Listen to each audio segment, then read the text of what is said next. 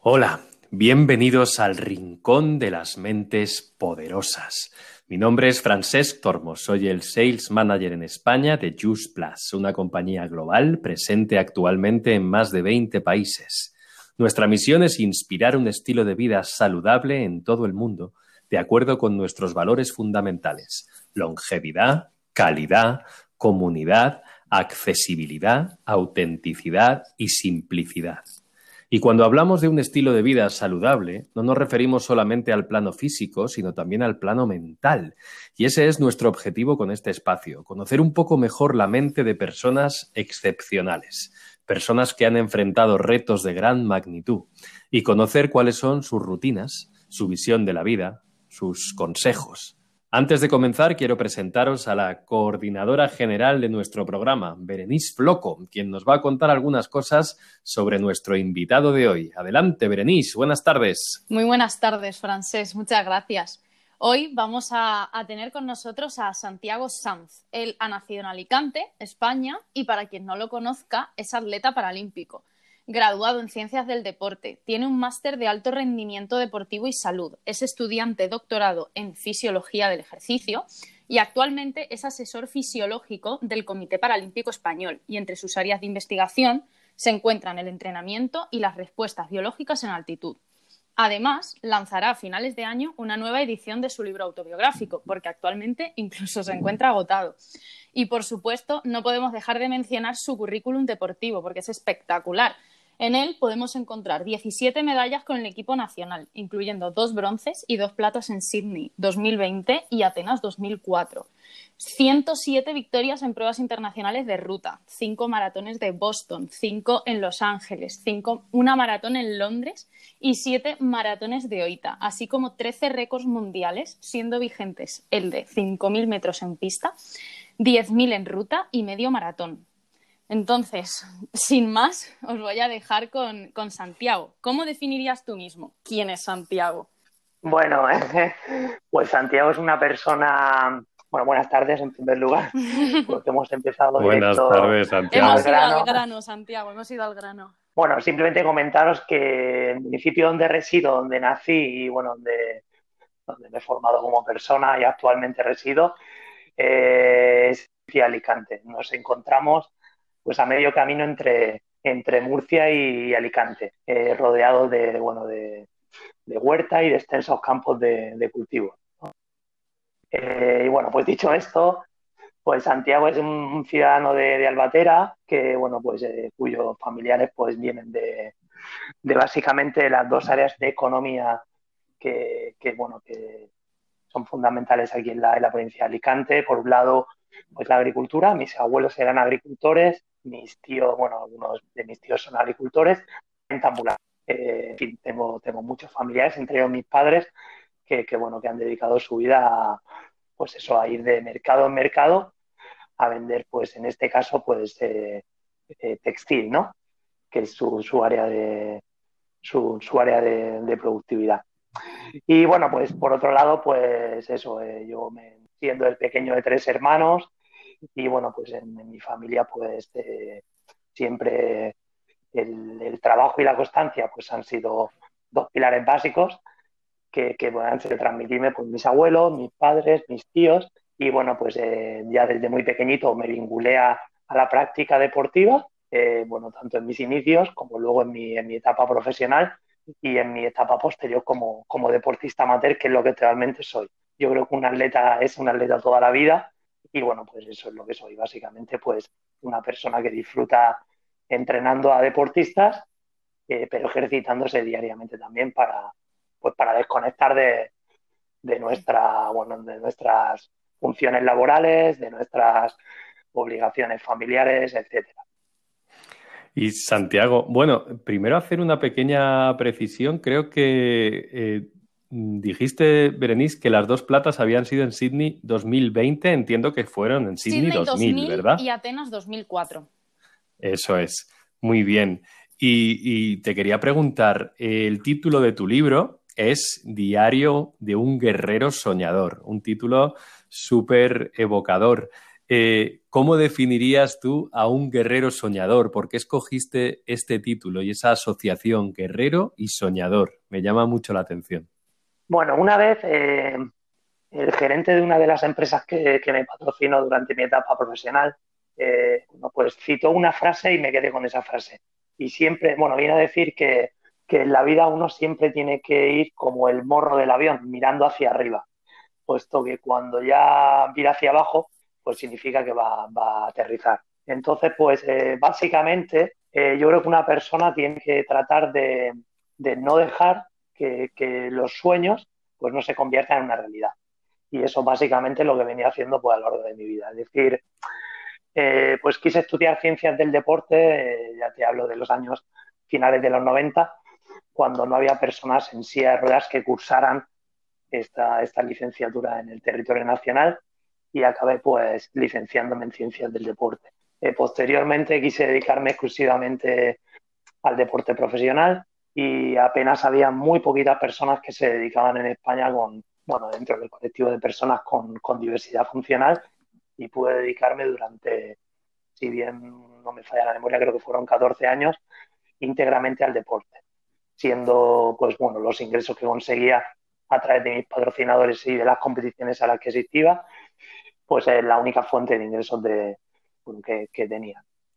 Eh, posteriormente, pues bueno, una vez acabada mi, carrera, pues quise entrenar a deportistas y entre ellos a un grupo de, atletas keniatas con los que había mantenido relación. Pues bueno, me, fui a Kenia unos, en un par de ocasiones y estuve entrenando a un grupo de, atletas keniatas allí en, bueno, en, en, un entorno pues, muy poco accesible, con caminos de tierra, con barro, en fin, pues un poco, era un poco una odisea, pero bueno, conseguí pues hacer aquello que, me llamaba la atención. Y bueno, pues voy teniendo proyectos que bueno, trato de, de cumpliendo.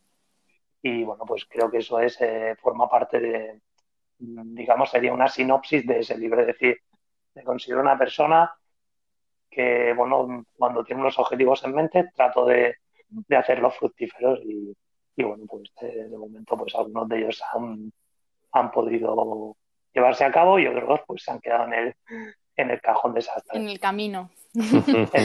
claro, ¿cómo?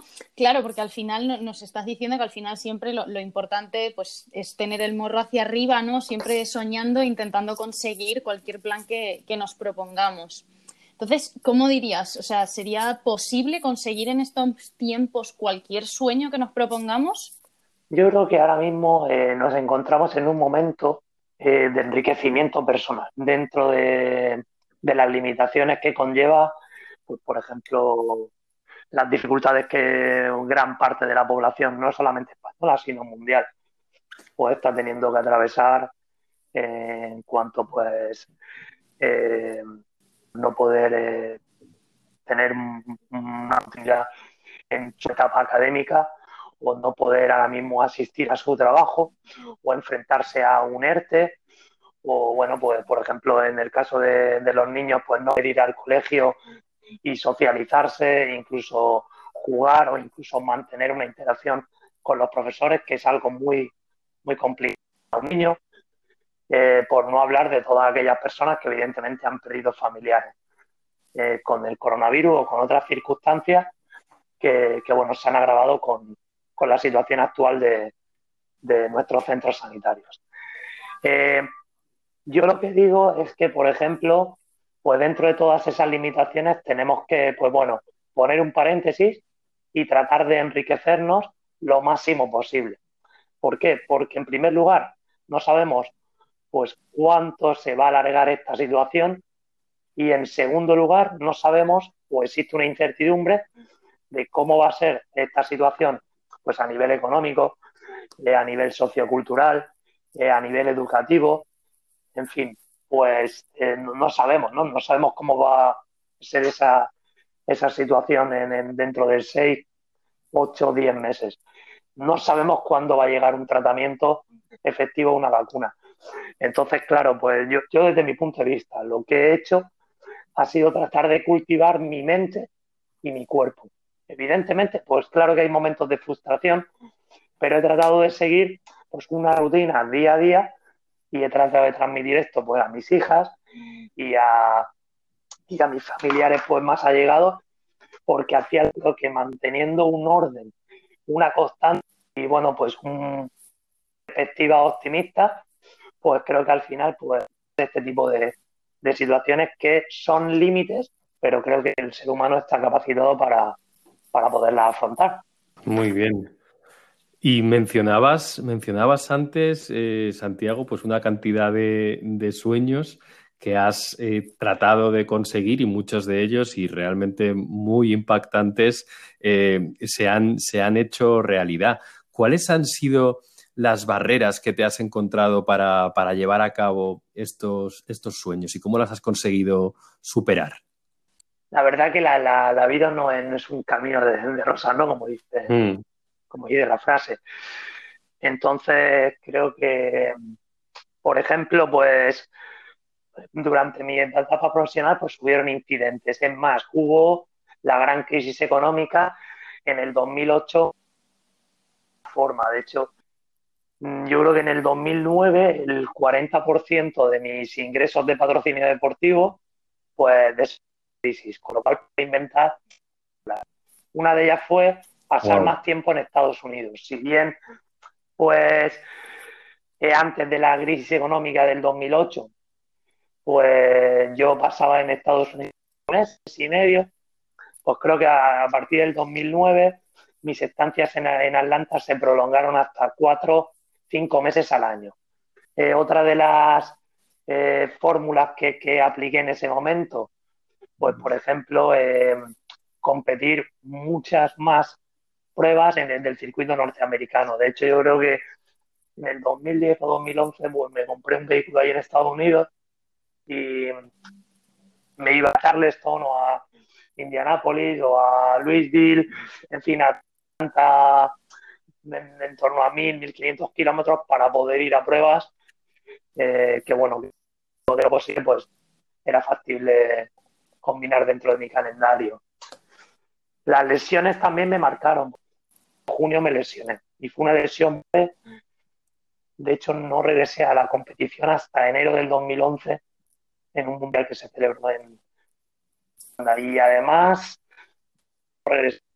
digamos, en un estado pletórico, puesto que la geometría de mi silla de competición, pues tuvimos que adaptarla a esa lesión y, y llevó mucho tiempo.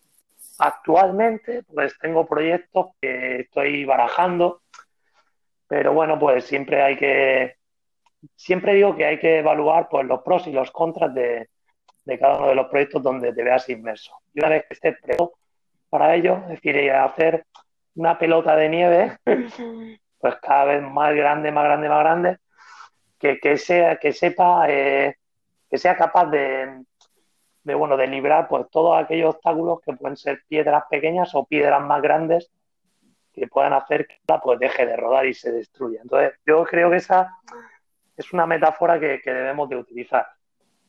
Que en cada una de las situaciones que vayamos a afrontar en nuestro día a día, pues vamos a tener momentos de crecimiento y momentos donde determinadas incidencias tenemos que entenderlas como momentos de crecimiento. Es decir, siempre aprendí más cuando acabé segundo, tercero, cuarto o quinto en una competición que cuando acabe venciendo competición. ¿Por qué? Porque eres capaz de analizar qué factores han hecho que estés en un segundo peldaño o en un tercero y que no te han permitido pues estar arriba. Eso me parece claro, final, muy interesante, sí. Sí, es una, una autoevaluación, ¿no? Después de cada, de cada barrera que, tú mismo crees que, a veces has tenido, como ese segundo puesto o, o, quinto o veinte, pues decir, oye, ¿qué ha pasado y por qué me encuentro aquí y no, y no he vencido? Claro, es un momento de autoevaluación. Seguramente la, la, siguiente victoria es resultado de esas lecciones que hemos aprendido en ese, eso que hemos entendido como un fracaso y que luego se ha revelado como una lección. La siguiente pregunta que yo quería hacerte eh, es la, la, importancia de los hábitos para conseguir un objetivo. Entonces, ¿cuáles dirías tú que son los hábitos fundamentales en tu día a día para llegar a conseguir ese, ese sueño? Bueno, yo eh, tengo la percepción de cuando no se sigue un orden, entramos como en un, bueno, yo me pierdo, básicamente. De hecho, es algo, hace, hace unos, mm, hace un año y medio más o menos publicamos un artículo científico en una revista, una revista suiza de ciencias del deporte y donde medíamos, bueno, medíamos con un formulario psicológico, un cuestionario psicológico que medía seis dimensiones, entre ellas, por ejemplo, la confusión, la dimensión confusión. Para mí la dimensión confusión se alteraba, era, bueno, era un estudio que realizamos en, en Perú de, mi tesis doctoral, y la, la dimensión confusión se alteraba cuando viajaba. Y bueno, pues esto tenía una, una lógica que así entendimos desde, bueno, desde mi equipo de investigación, que era que, bueno, que cuando tú viajas de, de un lugar a otro, pues sí, evidentemente siempre tienes que realizar preparativos y cuando llegas te tienes que arreglar, te tienes que, bueno, que adaptar a una situación totalmente diferente. Pues a mí todo eso me, desestabilizaba y de hecho se veía, pues además de manera muy significativa en, la escala numérica de esa escala. Y esto me ocurre, es decir, yo em, tengo que tener como una serie de rutinas diarias que me permitan pues, establecer mi, orden ¿no? y mantener ese equilibrio, por así decirlo, emocional que, me hace sentirme bien.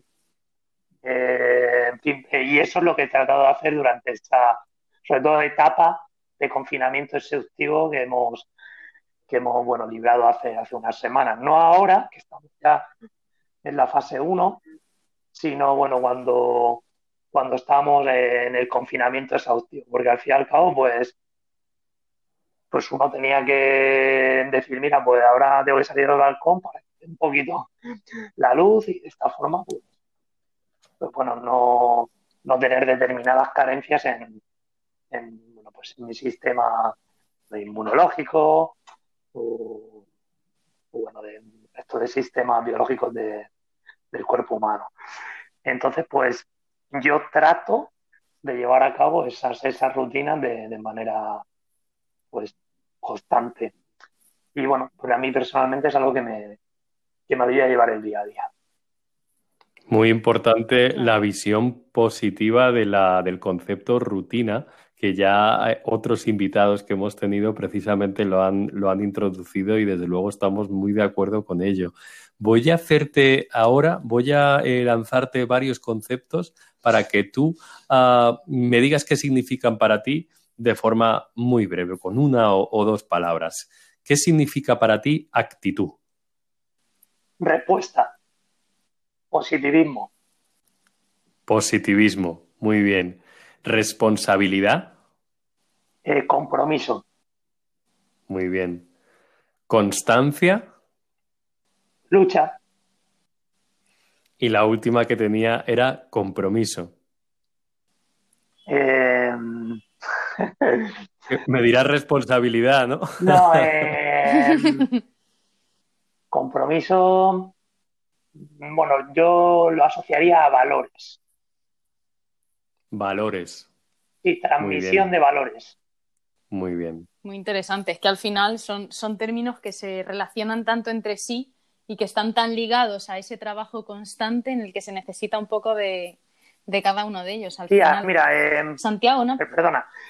Eh, respecto a lo del compromiso, hace poco escuché al, ministro de, Sanidad sueco y esa frase me impactó bastante. bueno, como bien sabéis, Suecia se decantó por no realizar un, un, confinamiento en su población y los resultados, la verdad, que han sido, bueno, eh, bastante más positivos que, los que bueno los que hemos tenido aquí en, el sur de Europa. No, no en España, sino pues en Francia, en Italia, que los resultados de Suecia pues han sido, digamos que muy dispares comparados a los nuestros. Y me quedé con este dijo que a una población no se le puede someter a un confinamiento, puesto que va a obtener un comportamiento totalmente opuesto a, lo que persigue ese confinamiento. Y yo en esto creo que ahora que nos vamos a tener que enfrentar pues poquito a poco a esa desescalada que no viene a ser otra cosa que recuperar nuestra libertad, eh, pues creo que ahí, ahí pues estriba el, el de la, de la cuestión, es decir, que tengamos un compromiso como ciudadanos, puesto que la acción de uno al final no hace nada, pero si ese uno lo multiplicamos por 47 millones, pues se puede convertir en un, en un caos. Entonces creo que es una palabra que pues debería de resonar en nuestras conciencias eh, y bueno, y poder llevar a cabo, pues no, no pensar como un ciudadano eh, solo, sino poder eh, pensar como el sumatorio de, de, las acciones que cada uno de nosotros llevamos a cabo y hacia dónde nos van a llevar si pues eh, decidimos emprender un camino u otro, puesto que los dos son totalmente opuestos. Entonces, pues vengo a destacar esa frase de, del ministro de, de Sanidad sueco. Sí, es muy interesante a, nivel global comportarnos como, como un conjunto y al final tener ese compromiso y esa responsabilidad no solo con uno mismo, sino con todos los, los que nos rodean. Quitando, quitando, este tema, pasando a, volviendo al tema de los sueños, ¿no? Eh, ¿Cómo crees que podrías explicar a nuestros oyentes aquí la importancia de creer en uno mismo para conseguir ese sueño, ¿no? Para desarrollarse, para, para tener esa constancia en, en perseguir algo que, que, realmente uno quiere. Eh, mira, te voy a dar la perspectiva que a lo largo de, de, mi, de mis años como, como estudiante de doctorado, eh, pues bueno, he ido adquiriendo. Es muy importante, esto lo comentaba hace poco con, con, con, un ciclista del equipo paralímpico español, que me hacía una pregunta a la cual no tenía una respuesta. Y le dije que no lo sabía y que tenía que mirarlo. Es decir, a, a veces que caemos en, en la, la, especulación y esto es muy, muy, muy común ¿no? en, en la ciudadanía. Y te vengo a decir. Y me esto. imagino que esto no, no, te pasará con mucha frecuencia, ¿no? Que te pregunten algo, no sepas la respuesta, te debiste de quedar como.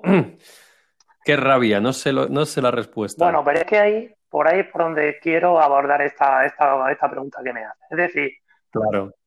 para mí, la, la visión que debemos de tener como ciudadanos y, por ejemplo, como responsables de determinadas áreas laborales es que hoy sé más que ayer, pero menos que mañana. Es decir, eh, uno no acaba de estudiar porque se doctora, incluso porque es catedrático de un departamento de una universidad determinada, incluso porque se jubila o porque deja de ejercer funciones de investigación o, bueno, incluso laborales.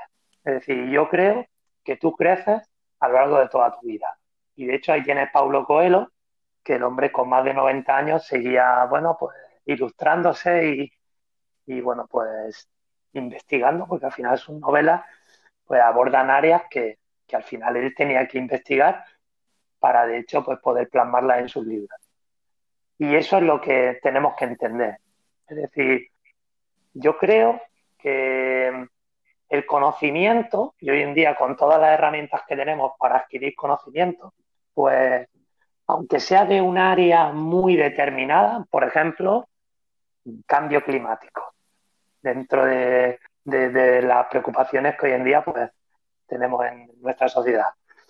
Pues, sí. ¿cuántos artículos científicos se publican semanalmente sobre pues, las partículas de, de X elementos nocivos eh, en el ambiente cuántos artículos científicos, a cuántos, cuántos podemos abordar eh, nosotros.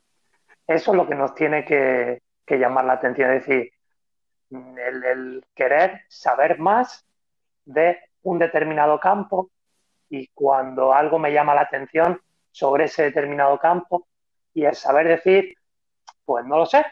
Y antes de abordar una respuesta, pues tener la capacidad de decir, mira, pues voy a intentar ilustrarme sobre esto que me comentas porque no tengo la menor idea. Y eso es importante, porque uh -huh. eh, eso es lo que un ser humano tiene que entender como su potencial. Claro. Y lo que pasa es que esto conlleva es esfuerzo. El... Es como la lectura. Claro. leer es algo apasionante hasta que uno adquiere la destreza para disfrutar de ese esfuerzo que conlleva la lectura. Claro. Eh, y, creo que ese momento, además, ese momento en que uno se da cuenta de que no tiene una respuesta para la pregunta que le hacen, debe de ser un momento muy feliz, porque es el momento en el que se da cuenta que hay una nueva motivación para seguir creciendo. Me parece muy interesante ese concepto de que siempre estamos eh, construyéndonos, siempre estamos creciendo, no importa eh, la edad que tengamos, la fase de nuestra vida en la que nos encontremos. Y esto me lleva eh, a la siguiente pregunta que teníamos preparada para ti, porque tu palmarés es realmente impresionante y a nosotros nos había llamado la atención que has ganado las mismas pruebas en ocasiones hasta cinco veces. ¿Cómo se motiva uno para ganar su quinta maratón de Boston, Santi? Bueno, la quinta maratón de Boston además fue un maratón muy especial, puesto que en esa maratón recuerdo que el, el atleta que quedó segundo venía el año pasado, el año anterior, porque ese maratón fue en el 2015, si no me equivoco. Miento, en el 2016. En el 2015 yo no disputé la maratón de Boston. Eh, tuve problemas con, con la atletismo cuando llegué a Boston, pues la aerolínea había, había roto la horquilla, en fin, no pude participar. Y ese año yo batí el récord del maratón de Boston en el año 2014 y en el año 2015 ese récord el atleta americano lo batió por dos minutos y sigue vigente. Entonces, ese atleta norteamericano lideró el maratón de Boston en el año 2016 hasta, si bien no me equivoco, hasta el kilómetro 27. Y en el kilómetro 27, pues bueno, el maratón de Boston, los primeros 20 kilómetros hay gran parte de bajada y digamos que la segunda media maratón es muy exigente. Y se afrontan cuatro, no digamos puertos de montaña, porque no son puertos de montaña, pero bueno, cuatro ascensiones de en torno a mil metros de, longitud y la más dura es la cuarta, que bueno, de hecho es la famosa Herbert Hill, la rompecorazones le llaman, eh, que bueno, efectivamente, que culmina en el kilómetro 32. Esa, esa, esa ascensión tiene 1.200, 1.300 metros y un desnivel de en torno al 6%. Yo recuerdo que cuando se iniciaban las cuatro ascensiones, cuando finalicé la primera, yo lo vi lo vi bastante lejos, lo pude, lo pude visar. Y cuando acabé la segunda, pues, pues bueno, la distancia ya era mucho menor. Y digamos que a unos 300, 400 metros de la, de la rompecorazones es cuando me puse a la par del atleta norteamericano. Y en ese momento ya sabía que esa prueba no se me podía escapar de, de las manos. ¿Por qué? Porque eso sí que es una ventaja que me ha abordado el, bueno, el análisis de, la fisiología del ejercicio, que es mi área de investigación, sobre mis rivales. Y hay reglas de la fisiología del, ejercicio que, estadísticamente se cumplen y cuando algo está testado estadísticamente, pues es difícil. Ahí no hay tu Efectivamente. Entonces, pues mm, los pronósticos se cumplieron y es más, seguro que llegué a meta con en torno a un minuto y medio de ventaja respecto a, a ese atleta. Boston además es un maratón muy especial. ¿Por qué? Porque la primera vez que disputé ese maratón fue cuando ocurrió el atentado de, fue en el 2013. Y para mí fue especial porque además, eh, pues bueno, es un maratón que, transcurre en una ciudad con eh, una historia académica como es Cambridge o, o bueno, la, biblioteca de Boston, la cual pues tuve, tuve ocasión de, de, visitar en varias ocasiones y de hecho algunos de los artículos científicos que he publicado pues los redacté en esa biblioteca, una biblioteca que es bicentenaria. Entonces, pues para mí esa maratón, eh, más allá de que tiene más de 130 años de historia y que es la decana de las maratones, pues bueno, eh, transcurre sobre, sobre sobre, bueno, eh, una geografía que, está muy relacionada a mi ámbito de investigación. De hecho, el Instituto de Fisiología Medioambiental del Ejército Norteamericano, que, investiga sobre variables que yo pues em, vengo estudiando durante muchos años. está en Natick, que es una de las poblaciones por las que discurre, discurre Boston. Con lo cual, pues me, me, congratula el poder haber ganado allí, el poder haber hecho un récord en el año 2014 y bueno, el poder haber pues llevado a tanto a mi a mi país como de hecho creo que soy el único atleta español que ha vencido en Boston como a mi pueblo pues a esa pues a ese escalafón de, del deporte mundial. Pues todo al final Boston es pues no sé es un, hito dentro del maratón mundial. Le, tienes le tienes un cariño especial dentro de tus de toda tu trayectoria deportiva me imagino que Boston es para ti una de las de las que más cariño le tienes, porque claramente hablas, hablas de ello como, como si fuera casi la única, ¿no? La más importante. Entonces, a, raíz de esto, nos gustaría saber cuál, cuál dirías que ha sido el título más difícil de conseguir y cómo te has podido sobreponer en aquellos momentos a las, a las dificultades que encontraste. Para mí, el maratón, bueno, la prueba para de, de mis 107 victorias en carretera, sin lugar a dudas, me quedo con el vigente récord del maratón de Oita en Japón, que además acaba de cumplir, bueno, cumplirá 13 años en, en octubre. Es que ese maratón lo tengo grabado en mi retina porque sí, sí, salió muy rápida la maratón y en, en, mi grupo habían en torno a 20 atletas y es que se fueron quedando uno a uno hasta el kilómetro 25, donde se descolgó uno de los japoneses que, curiosamente, solamente llegó un minuto después de mí, es decir, se quedó cuando faltaban 35 minutos de carrera, a la falta de 17 kilómetros para, para acabar la prueba, y, llegó solamente un minuto después de, llegar yo. Y con un japonés que ganó el, el oro en Atenas 2004 en maratón, con el cual pues mantengo una gran relación, y recuerdo que él se descolgó a falta de 6 kilómetros para llegar a meta. En esa maratón no batió el récord del mundo en maratón por un segundo. De hecho, nunca batió un récord mundial en maratón. Pero es que ese japonés llegó a escasos 14 segundos de. No, 14 no. 24 segundos de, mí. Y bueno, pues el récord sigue vigente y de hecho solamente se ha bajado en esa maratón en mi categoría de una hora 45 en tres ocasiones, que fueron los dos atletas japoneses que hicieron una hora 44 minutos y yo que bajé de una hora 44 minutos. Y... Es espectacular cómo cuenta hasta el último segundo, ¿no? En este tipo de, de, competiciones, porque al final nos estás hablando de, de, microminutos, porque ah, no, no, pueden considerarse ni momentos, porque que son 20 segundos. Sí, además porque son como. mira atrás. Es, un flash. Y yo recuerdo que ese año, ese año corrí el maratón de Chicago y eh, con atletas sin afección de brazos quedé quinto en la maratón de Chicago. Y además es la marca más rápida de la historia que se ha hecho en mi categoría y sigue vigente. Y recuerdo que regresé de Chicago y me fui a Sierra Nevada a entrenar. Y estuve entrenando en Sierra Nevada. Completaba más de 200 kilómetros por semana a cerca de 2.500 metros de altitud. Y en octubre en Sierra Nevada comienza a hacer frío. Y mis compañeros habían ido, mis compañeros de España, habían ido a Japón eh, a competir en unas pruebas de, pista en el Campeonato Nacional en Japón que se celebraban en Osaka.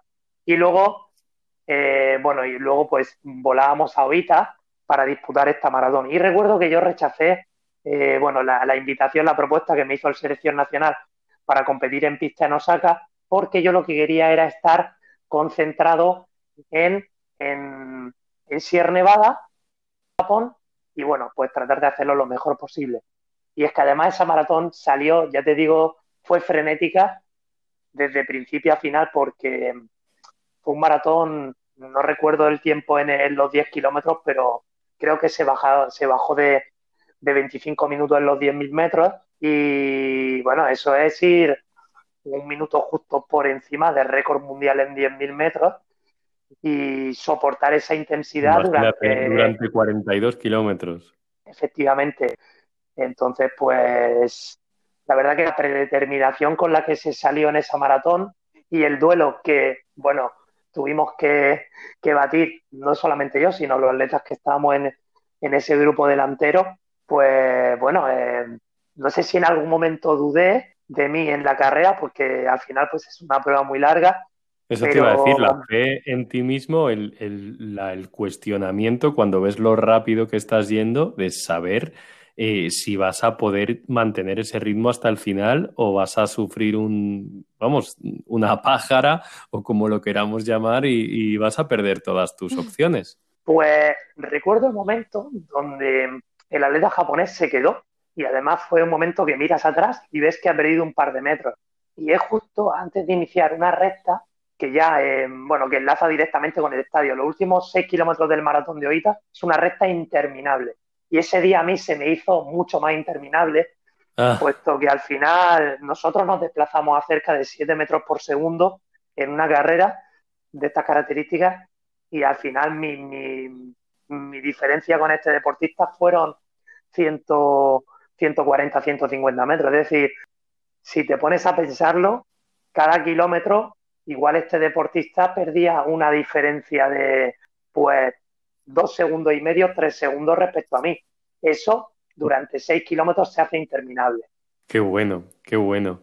Y si tuvieras que, volver atrás y a tus comienzos como, como atleta, ¿hay algún consejo que te gustaría haber recibido en esos inicios? Tengo que recalcar que me encuentro tremendamente orgulloso de la gente que estuvo detrás de mi proyecto. Nunca tuve un entrenador, digo nunca, ¿eh? todos mis entrenadores fueron licenciados en ciencias del deporte. Y he de respetar y alabar y admirar la labor que cada uno de ellos tuvieron conmigo. De hecho, con todos ellos mantengo una excelente relación.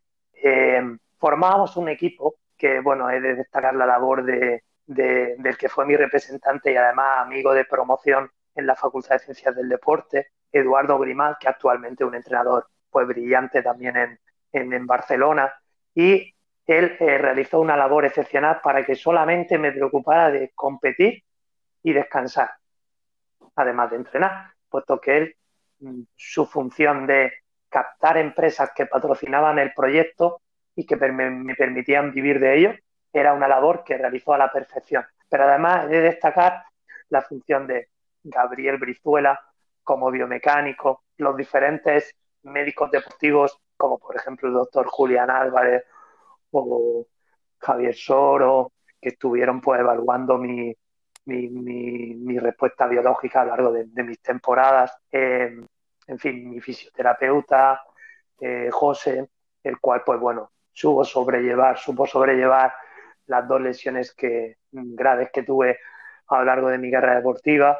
Mm, mi, primera entrenadora, Verónica Segura, eh, bueno, José Manuel Fernández, Gabriel Brizuela, que posteriormente se convirtió en mi entrenador, eh, en fin, por, no destacar la labor de, mi familia.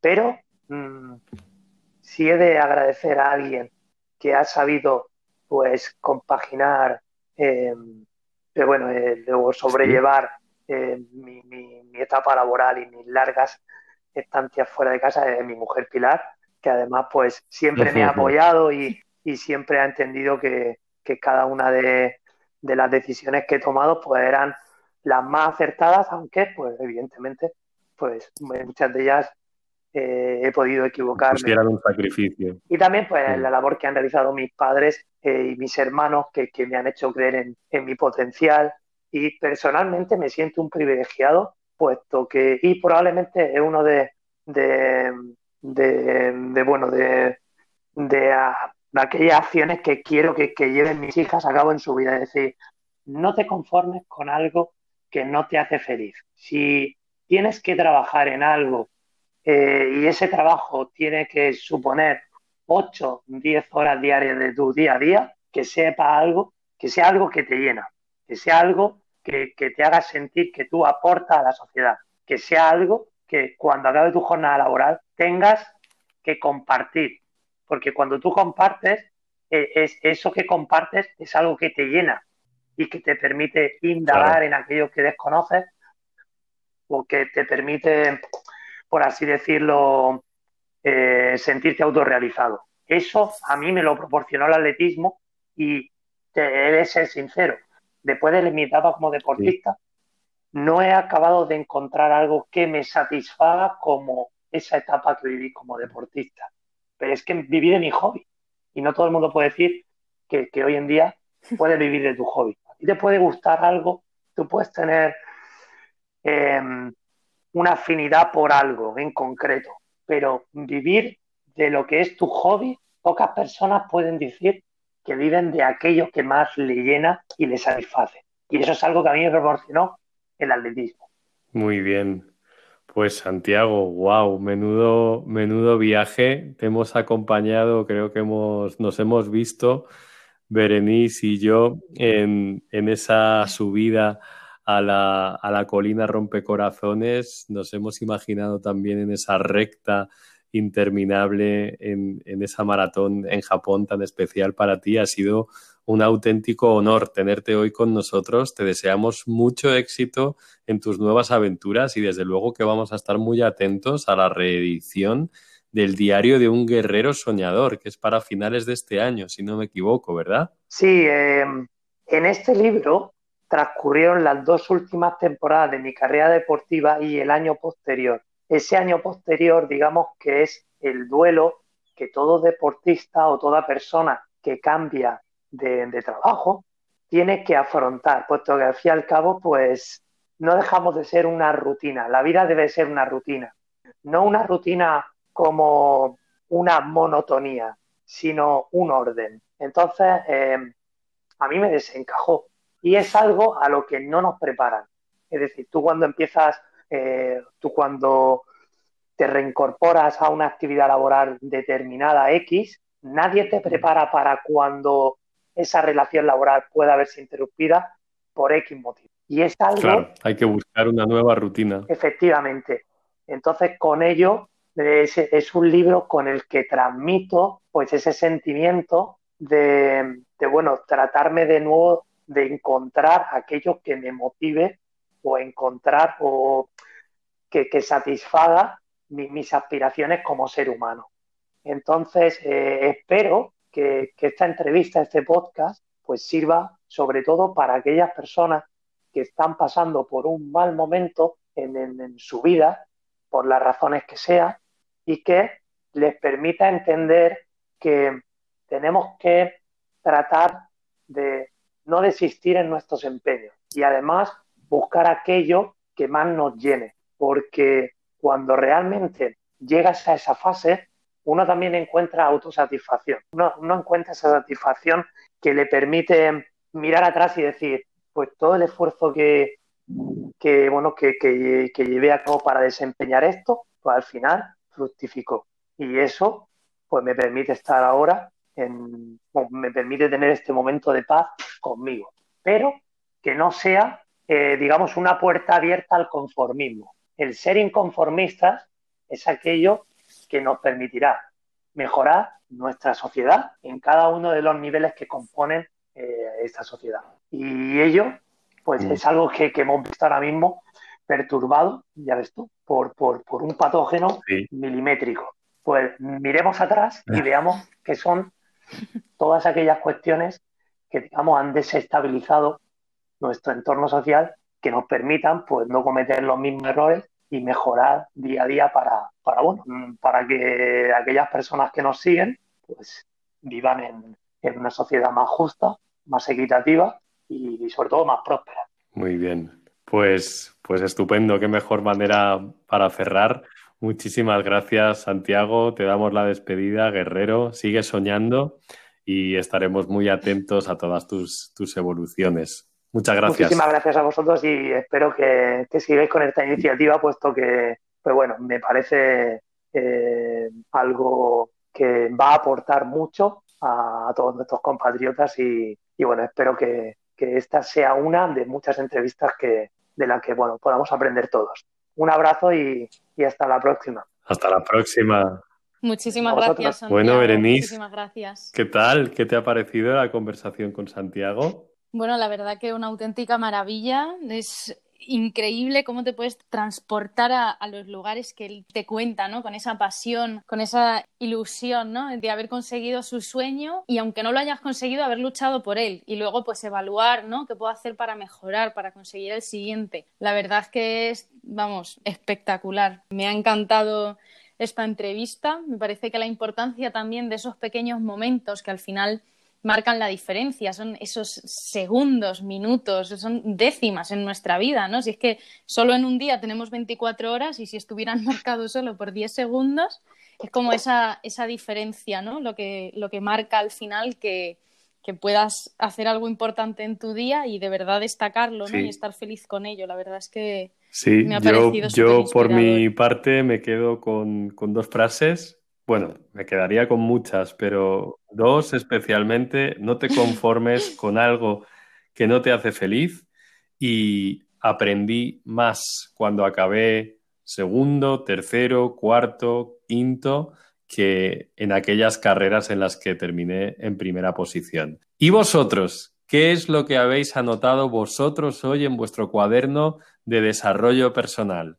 Recordad que podéis compartir vuestras impresiones, esa enseñanza, esa frase que os habéis llevado y que os va a ayudar, que vais a recordar para afrontar eh, vuestro siguiente reto. Las podéis compartir con el hashtag El Rincón de las Mentes Poderosas. Así que nada más, muchísimas gracias por escucharnos y no dejéis de suscribiros a este podcast. Vuestra mente os lo agradecerá.